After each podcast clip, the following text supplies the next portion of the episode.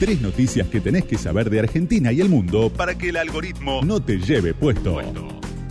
Con Pablo Mercado. Pablo Mercado y sus noticias internacionales para que el algoritmo no te lleve puesto. Pablito, ¿cómo te va? Hola, Mica, Santi, ¿cómo están? Buenas tardes. ¿Cómo va, Pablo? Todo bien, todo ¿Qué bien. pasa acá. en el mundo en este tiempo? Bueno, y además del, del COVID, otras cosas han venido ocurriendo. Esta semana que termina nos, nos deja una cumbre de líderes mundiales, eh, cerca de 40, entre ellos obviamente los principales presidentes, el Papa Francisco, en torno a la cuestión climática. Hay, hay un, un tema muy interesante ahí porque además la tecnología juega un papel, yo me animo a decir, más en función de interrogante que en función de respuesta, porque empieza a haber, vinculado al tema del cambio climático, que es algo que está recontra instalado en la agenda política, económica, social, cultural en estos tiempos, nadie ya a esta altura lo, puede discutir, salvo Donald Trump, que se había retirado del Acuerdo de París, bueno, llegó el cambio de presidente y Biden volvió, volvió a esta discusión internacional, a retomar esta agenda, pero ¿qué pasa con, con la tecnología? Miren, hay un ejemplo que sería muy interesante en algún momento ampliar, porque además tiene que ver con algo que viene cruzando la información económica de un tiempo a esta parte, que son, por ejemplo, las criptomonedas. Ustedes saben, el Bitcoin, eh, todo lo que, lo que significa esta forma que la enorme mayoría de las personas no terminamos de entender cómo funciona, pero que tiene un dato muy llamativo que viene en aumento significativamente. Ustedes saben que, por ejemplo, toda la operatoria de las computadoras que están encendidas en el mundo permanentemente vinculadas a eh, apostar, a jugar, a, a comprar y vender las criptomonedas, están consumiendo cerca del 1% de la producción mundial de electricidad. Ah, es un montón. Es un montonazo. Está en el puesto 20 aproximadamente. Eh, como si Pueden un contratar país- a mi papá y que apaga la luz, que estás gastando mucho. ¿no? apagar la luz, claro. Entonces, la pregunta es, en toda el- la discusión del cambio climático, la discusión combustibles fósiles, le hace petróleo, gas, versus la- las nuevas formas de energía, ¿hay en el fondo solamente una cuestión ecológica, para llamarlo de alguna manera, que todos conocemos?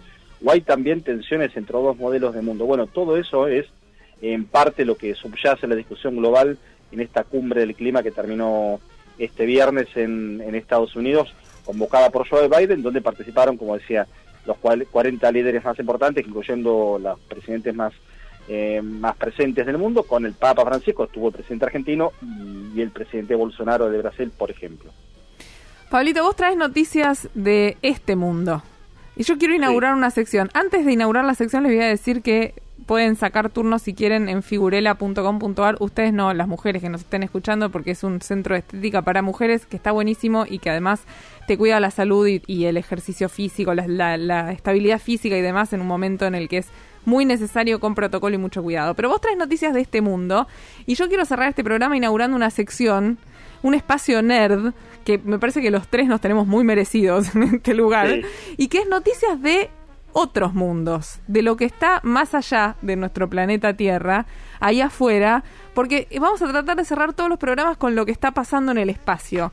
Y lo que descubrí, y se los recomiendo porque es un, un chiche, de estas, de estas pavadas que vos entrás dos minutos y son divertidas, ¿Qué descubriste? es una página que se llama How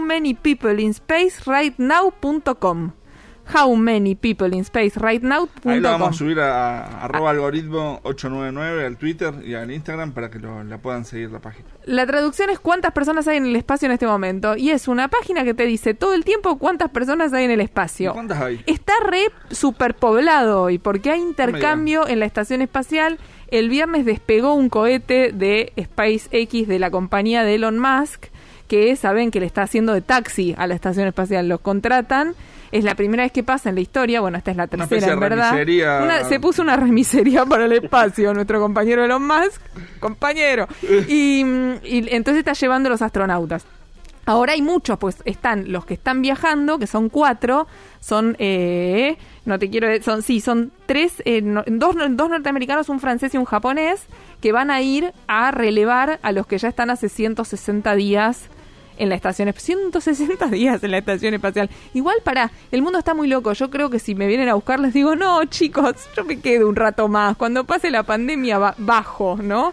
Claro. Y entonces Es que yo- están, yo, les sí. pregunto, ¿hay tema ahí de presencialidad o, o de aglomeración de personas? Todavía no se discute eso en el espacio. No, pero hay un montón en este momento, porque están Claro. estos, los tres que, eh, yanquis lugar, que ¿eh? están hace 159 días, un japonés que está hace 159 días, un yanqui que está hace 14 días, dos rusos que están hace 14 días, más estos eh, franceses, norteamericanos y el, el ruso también que están desde el ¿Y no hay viernes. algunos chinos también dando vueltas? No, en este momento no hay chinos Ah. en el espacio. Es más, ese puede ser el título. Hoy no hay chinos en el espacio.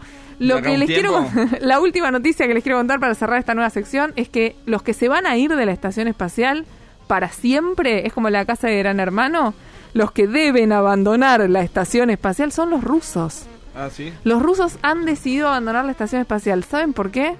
Pues ¿Por se van a construir la suya propia. Sí. Y para el 2030 van a tener una estación de- espacial los rusos construida por ellos, para ellos y solamente para ellos.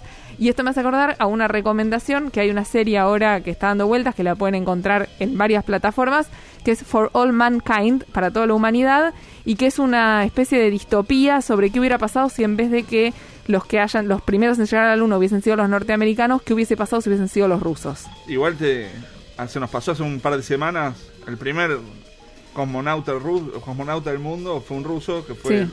compañero de Yuri Gagarin, Sí. este que, que bueno, hace poco se cumplieron los 60 años que, que hizo el Porque no teníamos esta sección, ¿ves? Ahora Claro, que tenemos esta ahora, sección... El año que viene vamos a hacer el aniversario Claro, 61. vamos a cerrar todos los programas hablando del espacio. Gracias Pablo Mercau, gracias Santi Martínez Laino. Se nos terminó el programa una vez más. Micaela Mendelevich y también a Alejandra Arce, la locutora, Alejandro Tizón, nuestro querido operador. Y gracias a Radio con Vos. Obs- absolutamente, gracias a este espacio alucinante que estamos ocupando una vez por semana durante una hora. Nos reencontramos el domingo que viene a las 7 de la tarde como todas las semanas. Chau.